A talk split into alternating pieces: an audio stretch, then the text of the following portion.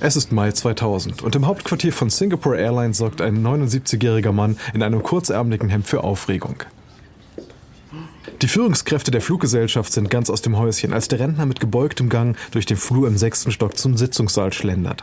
Einer von ihnen nähert sich ihm, schüchtern wie ein Teenager, der einen Rockstar um ein Autogramm bitten will. Mr. Sutter, es ist mir eine solche Ehre, Sie kennenzulernen. Darf ich Ihnen die Hand schütteln? Oh ja, sicher. Die Führungskraft freut sich wie ein Honigkuchenpferd. Er kann nicht glauben, dass er tatsächlich die Hand von Joe Sutter schüttelt, dem Mann, der die 747 gebaut hat. Sutter ist eine Legende in der Branche, ein Ingenieur der alten Schule, der sagt, was er denkt.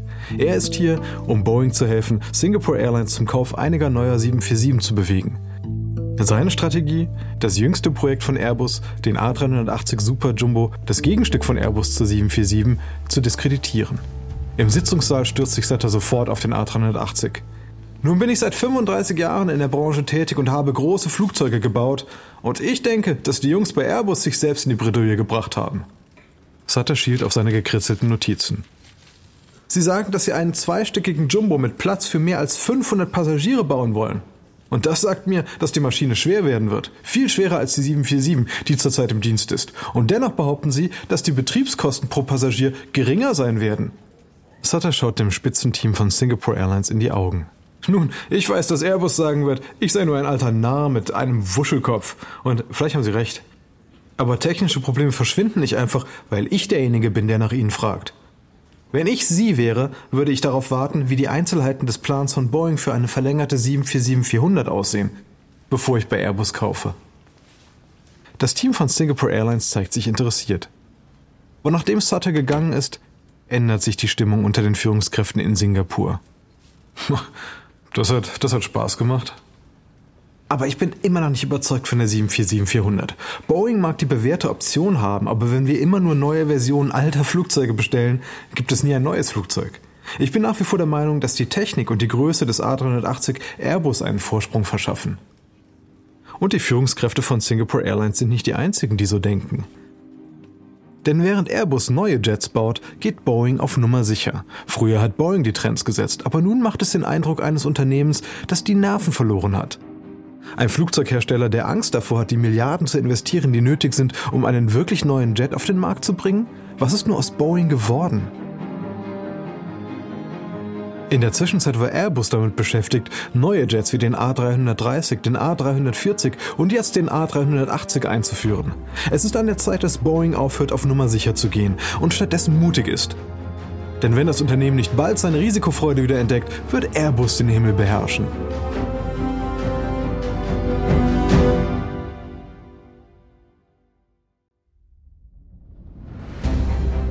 Ich bin Alexander Langer für Wondery und das ist Kampf der Unternehmen.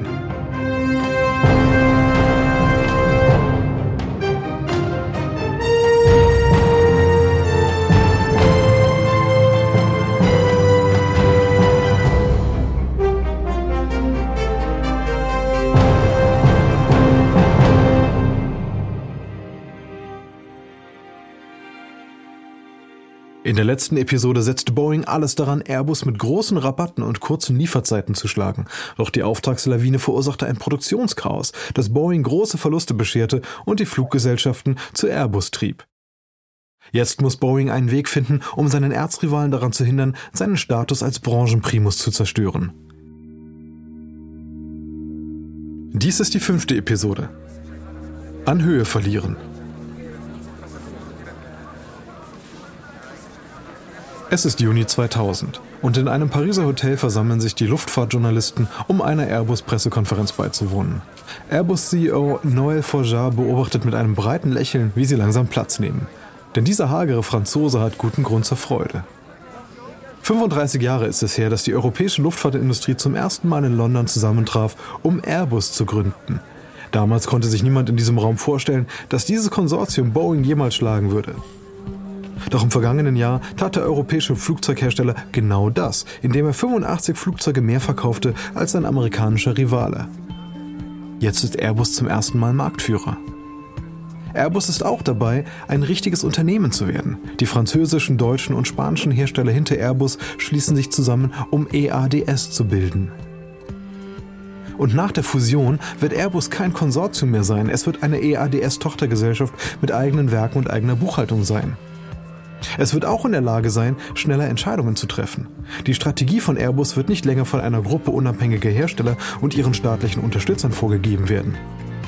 Aber heute ist Forjar fröhlich, weil sich die europäischen Regierungen darauf geeinigt haben, den A380 von Airbus mit riesigen, zinsgünstigen Krediten zu finanzieren. Und er kann es kaum erwarten, den Journalisten alles darüber zu erzählen. Stolz steht er neben einem großen Modell des A380, umgeben von Journalisten und Fotografen. Dies wird das größte jemals gebaute Passagierflugzeug sein. Groß genug, um zwischen 500 und 900 Sitzen Platz zu bieten. Ein Journalist wirft dem Airbus-Chef eine offensichtliche Frage zu. Wollen denn die Fluggesellschaften ein so großes Flugzeug überhaupt? Der Markt will diesen Jet ganz eindeutig. Acht Kunden haben bereits Interesse bekundet, darunter Singapore Airlines. Aber das reicht nicht aus, um die Skepsis dieses Journalisten zu zerstreuen. Deutet das Wachstum der Billigfluggesellschaften nicht darauf hin, dass die Menschen zunehmend direkt zu ihren Zielen reisen, anstatt mit diesen Großflugzeugen zu den Drehkreuzen zu fliegen, für die der A380 konzipiert ist? Forjar wehrt die Frage ab. Die Nachfrage nach Flugreisen wächst jährlich um 5%. Flughäfen, die heute 30 Millionen Passagiere pro Jahr abfertigen, werden in 10 Jahren mit 60 Millionen Passagieren zu tun haben. Die brauchen größere Flugzeuge. Und genau an dieser Stelle spekulieren sowohl Boeing als auch Airbus. Während die Europäer groß auf den überdimensionalen A380 setzen, glaubt Boeing, dass die Blütezeit von großen Drehkreuzflughäfen zu Ende geht. Und wenn Boeing recht hat, bedeutet das, dass die Fluggesellschaften mittelgroße Langstreckenjets der nächsten Generation benötigen und keine Jumbos. Doch Boeing ist sich noch nicht sicher, ob sich diese Vorhersage in harte Währung verwandeln wird.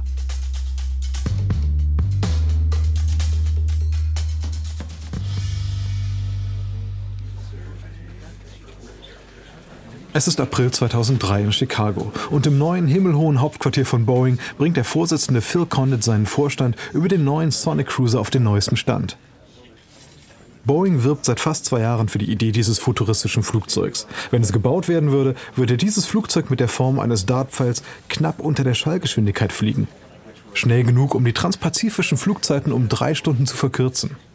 Doch während Boeing glaubt, endlich eine mutige neue Vision entwickelt zu haben, die den Himmel erobern wird, kämpfen die Fluggesellschaften eher mit irdischen Sorgen. Condit schiebt sich die Brille auf die Nase und geht das Feedback durch. Ach, Fluggesellschaften ziehen Treibstoffeffizienz der Geschwindigkeit vor. Sie glauben nicht, dass Passagiere einen höheren Preis zahlen würden, um schneller zu reisen. Sie befürchten auch, dass der Sonic Cruiser ihre Zeitpläne durcheinander bringen könnte, da die bestehenden Routen auf den Geschwindigkeiten herkömmlicher Jets basieren. Wollen Sie wissen, woran Sie wirklich interessiert sind? Es ist nicht der Sonic Cruiser. Es ist die 7E7. Die Vorstandsmitglieder tauschen überraschte Blicke aus. Die 7E7 ist nicht einmal ein ernsthafter Vorschlag. Derzeit handelt es sich nur um einen Haufen theoretischer Berechnungen, die angestellt wurden, um Fluggesellschaften mal zu zeigen, wie es aussehen würde, wenn die leichte Verbundwerkstoffstruktur des Sonic Cruiser auf einen Standardjet angewandt würde. Jetzt stellt die 7E7 den eigentlichen Star in den Hintergrund. Ein griesgrämiges Vorstandsmitglied beugt sich nach vorne.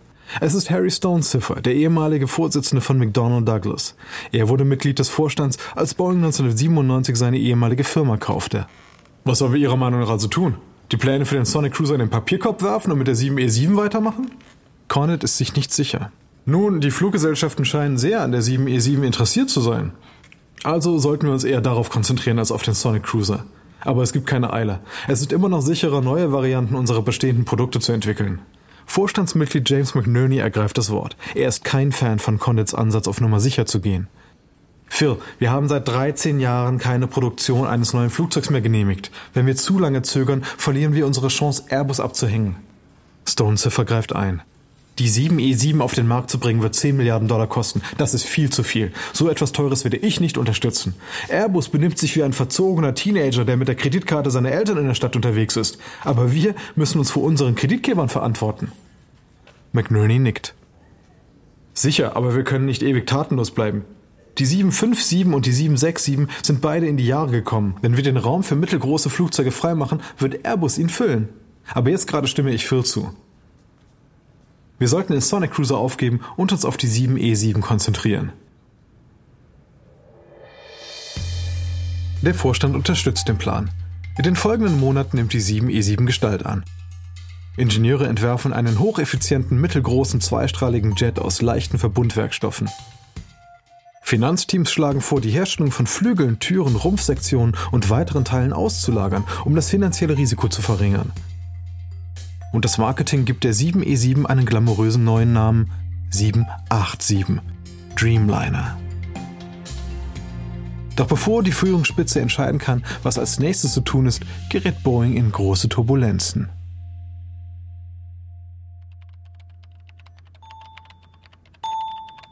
Es ist Dezember 2003 und im 36. Stock des Boeing-Hauptquartiers in Chicago ist es Harry Stoneziffers erster Tag als CEO. Und er hat ein Chaos geerbt. Während er in seinem Büro sitzt und sich auf seine erste Vorstandssitzung vorbereitet, füllen E-Mails seinen Posteingang mit Neuigkeiten über den Skandal, der Boeing bis ins Mark erschüttert. Vor zwei Monaten wurde bekannt, wie der Finanzchef des Unternehmens Boeing dabei half, einen 23 Milliarden Dollar schweren Militärvertrag an Land zu ziehen indem er einem Beamten des Beschaffungswesens des Pentagons einen hochbezahlten Job anbot. Jetzt wollen die Senatoren Blut sehen. Das Justizministerium erwägt eine Strafanzeige und das Pentagon droht damit, Boeing aus Militärverträgen in Milliardenhöhe auszuschließen. Angesichts der Wut, die dem Unternehmen aus Washington entgegenschlug, trat Condit zurück. Jetzt ist es also die Aufgabe von Stonecipher, den Brand zu löschen. Während Stonecipher seine E-Mails abruft, klopft es an der Tür. Bitte? Eine Frau in den Mit-50er mit kurzen braunen Haaren tritt ein. Es ist Bonnie Sudik, die interne Verwaltungschefin von Boeing. Stone Ziffer schaut von seinem Computer auf. Obacht, Bonnie, es regnet Scheiße hier drin. Sudik lächelt unbeholfen. Okay, was brauchen Sie, Harry? Ich will einen Verhaltenskodex, der für jeden Mitarbeiter gilt. Ich will, dass er streng ist. Null Toleranz für jeglich Vergehen. Wir müssen absolut rein sein. Verstanden? Voll und ganz. In vier Monaten kann ich das fertig machen. Ich glaube, Sie haben mich nicht verstanden, Bonnie. Sie schauen auf Ihren Kalender, ich auf meine Uhr. Sie haben einen Monat Zeit. Nachdem er seine Anordnungen übermittelt hat, schnappt sich Stonecipher seine Notizen und macht sich auf den Weg zur Vorstandssitzung. Und auch dort verschwindet er keine Zeit. Nachdem er seinen Plan bezüglich des Verhaltenskodexes erläutert hat, kommt er auf Airbus zu sprechen. Ich will Airbus hart angehen. Als erstes geben wir grünes Licht für die 787. Airbus ist mit dem A380 beschäftigt. Wenn wir jetzt handeln, können wir uns den Markt für mittelgroße Maschinen sichern, bevor Airbus reagieren kann. Fröhliches Lächeln macht sich im Raum breit. Die Zulassung des ersten neuen Jets von Boeing seit 1989 wird eine willkommene Ablenkung vom Ansturm schlechter Nachrichten sein. Aber Stonecipher ist noch nicht fertig. Wir müssen auch gegen die Subventionen von Airbus vorgehen. Erinnern wir Washington daran, dass Airbus eine staatlich subventionierte Bedrohung für Amerikas wichtigsten Exporteur darstellt. Und erinnern wir sie an die Hunderttausende von amerikanischen Arbeitsplätzen, die auf dem Spiel stehen. Das Lächeln im Sitzungssaal breitet sich noch weiter aus. Boeing ist am Boden. Das Unternehmen hat seinen Status als Branchenführer in der zivilen Luftfahrt verloren und seine militärische Abteilung ist in einen Skandal verwickelt. Aber Boeing wird nicht aufgeben. Stattdessen wird sich das Unternehmen aufrappeln und wieder in den Kampf ziehen.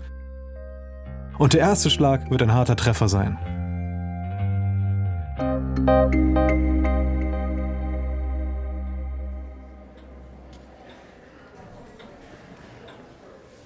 Es ist Oktober 2004 und im Gebäude des Europäischen Parlaments in Brüssel zeichnet sich ein transatlantischer Showdown um Subventionen für Flugzeughersteller ab. An der einen Seite des Tisches steht der Handelskommissar der Europäischen Union, Pascal Lamy. Ihm gegenüber sitzt der Mann, der dieses Treffen angefordert hat, der Handelsattaché der USA, Robert Selig. Und Selig zeigt sich kampfbereit. Die Subventionen für Airbus sind inakzeptabel. Seit unserer Vereinbarung von 1992 über Subventionen für Flugzeughersteller hat Airbus 15 Milliarden Dollar an staatlichen Darlehen erhalten. Wir glauben, dass diese Kredite gegen die Regeln der Welthandelsorganisation verstoßen. Für Lamy grüßt hier nur das Murmeltier. Alle Jahre wieder lässt Amerika die Säbel rasseln, um die Finanzierung von Airbus anzuprangern. Dann tanzen beide Seiten einen diplomatischen Tanz, bevor sie sich darauf einigen, weiterhin anderer Meinung zu sein. Lamy lamentiert wie für die EU üblich in dieser Situation. Seit 1992 hat die US-Bundesregierung Boeing 18 Milliarden Dollar an indirekten Subventionen in Form von Militär- und Forschungsverträgen zur Verfügung gestellt. Außerdem entspricht die gesamte Unterstützung für Airbus den Bedingungen unserer Vereinbarung von 1992. Lamy meint zu wissen, wie das Gespräch weitergeht. Selleck wird sagen, Militäraufträge seien keine Subventionen und die Diskussion wird in einer Sackgasse enden. Doch dann streicht Selleck über seinen Zwirbelbart und es nimmt eine unerwartete Wendung. 1992 hatte Airbus einen Anteil von 10% am Markt. Jetzt ist das Unternehmen Marktführer. Das Abkommen muss neu verhandelt und die Subventionen für Airbus müssen beendet werden. Wenn Sie einem neuen Abkommen nicht zustimmen, werden wir das Abkommen von 1992 für nichtig erklären und eine Beschwerde bei der Welthandelsorganisation einreichen. Lamy fragt sich, was sich hinter der neuen, unnachgiebigen Haltung der USA verbirgt. Vielleicht sind es die Präsidentschaftswahlen im nächsten Monat. Immerhin könnte das Eindreschen auf Airbus dafür gut sein, Stimmen im Bundesstaat Washington zu gewinnen. Oder vielleicht lässt Boeing seine Muskeln spielen und nutzt seinen Status als einer der größten Lobbyisten auf dem Capitol Hill, um Ärger zu schüren. Aber auch Europa kann eine harte Linie fahren. Die USA mögen die größte Volkswirtschaft der Welt sein, aber zusammen sind die 25 Nationen der Europäischen Union größer. Lamy verschränkt seine Arme. Wenn Sie eine Beschwerde bei der Welthandelsorganisation einreichen, werden wir sofort ebenfalls gegen die USA vorgehen. Wenige Tage später macht die USA ihre Drohung wahr. Sie erklärt das Abkommen von 1992 für nichtig und reicht eine Beschwerde bei der Welthandelsorganisation ein. Am nächsten Tag schlägt die Europäische Union mit einer Beschwerde über die Unterstützung durch die US-Regierung für Boeing zurück. Europa und Amerika befinden sich jetzt auf Kollisionskurs. Und wenn keiner der beiden ausweicht, wird es einen Handelskrieg geben. Einen Handelskrieg, der nicht nur Airbus und Boeing betreffen wird, sondern auch Industrien, die weit entfernt sind von dem milliardenschweren Krieg um die Lufthoheit dieser beiden Unternehmen.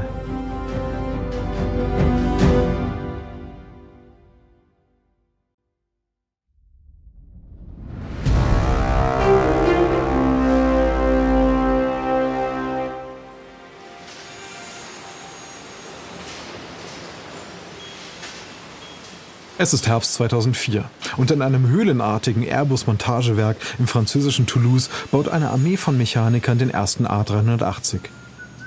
Unter ihnen ist ein deutscher Mechaniker, der eine gut sichtbare Warnweste trägt. Er pfeift fröhlich, während er sich im Inneren des sieben Meter breiten Mittelrumpfes an die Arbeit macht.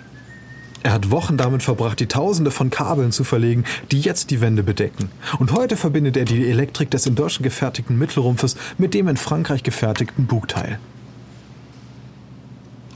Er entwirrt ein Bündel von Drähten und fädelt sie durch die Wand.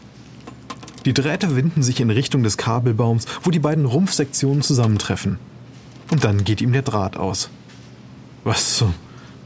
Die Drahtenden liegen einige Zentimeter auseinander. Er zerrt an den Kabeln, aber sie sitzen fest. Dann hört er einen Schrei aus dem hinteren Ende des A380. Es ist der Kollege, der den mittleren und hinteren Rumpf durch Kabel miteinander verbindet. Hey, sehen Sie sich das an, meine Drähte sind zu kurz. Der Mechaniker schluckt. Die Lücke mag winzig sein, aber bei einem Flugzeug mit fast 500 Kilometern Kabel ist dies ein massives Problem.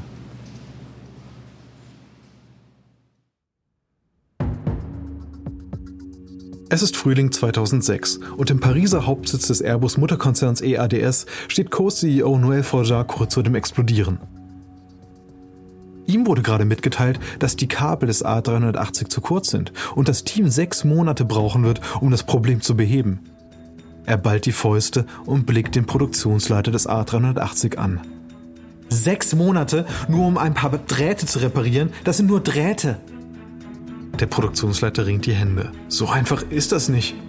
Wir bauen das komplexeste Passagierflugzeug, das je gebaut wurde. Wir haben einige der schwierigsten technischen Herausforderungen in der Geschichte der Luftfahrt gemeistert. Und jetzt, jetzt sagen Sie, dass ein paar verdammte Drähte monatelange Verzögerungen verursachen werden, die Milliarden von Euro kosten? Der Produktionsleiter versucht es erneut.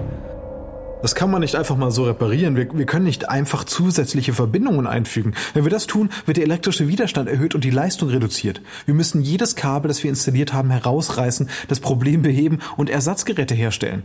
Erst dann können wir die Drähte wieder einführen. Ach, wie konnte das denn passieren?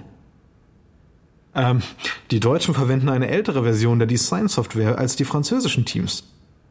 Es scheint, dass die beiden Versionen die Steifigkeit der Drähte unterschiedlich berechnet haben. Deswegen stimmen die Designs nicht überein.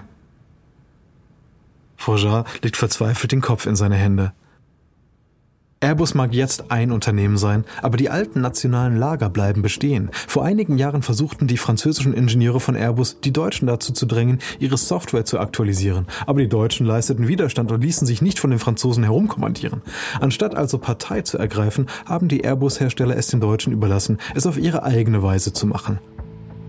Und das sollte sich jetzt als eine sehr kostspielige Entscheidung herausstellen. Im Juni 2006 kündigt Airbus eine sechsmonatige Verzögerung der A380-Auslieferungen an. Ein Rückschlag, der das Unternehmen in den nächsten vier Jahren 2 Milliarden Euro kosten wird. Am Tag nach der Bekanntgabe rutscht die EADS-Aktie um 26 Prozent ab. Innerhalb weniger Wochen ist Forger auf und davon. Airbus schickt hunderte von deutschen Arbeitern nach Toulouse, um zu versuchen, das 13 Milliarden Dollar Projekt wieder auf den Weg zu bringen. Aber die Verzögerungen nehmen immer mehr zu. Aus sechs Monaten wird ein Jahr. Fluggesellschaften und Frachtunternehmen stornieren Bestellungen und verlangen Zahlungen für verspätete Lieferungen. Und der A380 gerät immer weiter in Verzug. Und die ganze Zeit gewinnt Boeing an Höhe.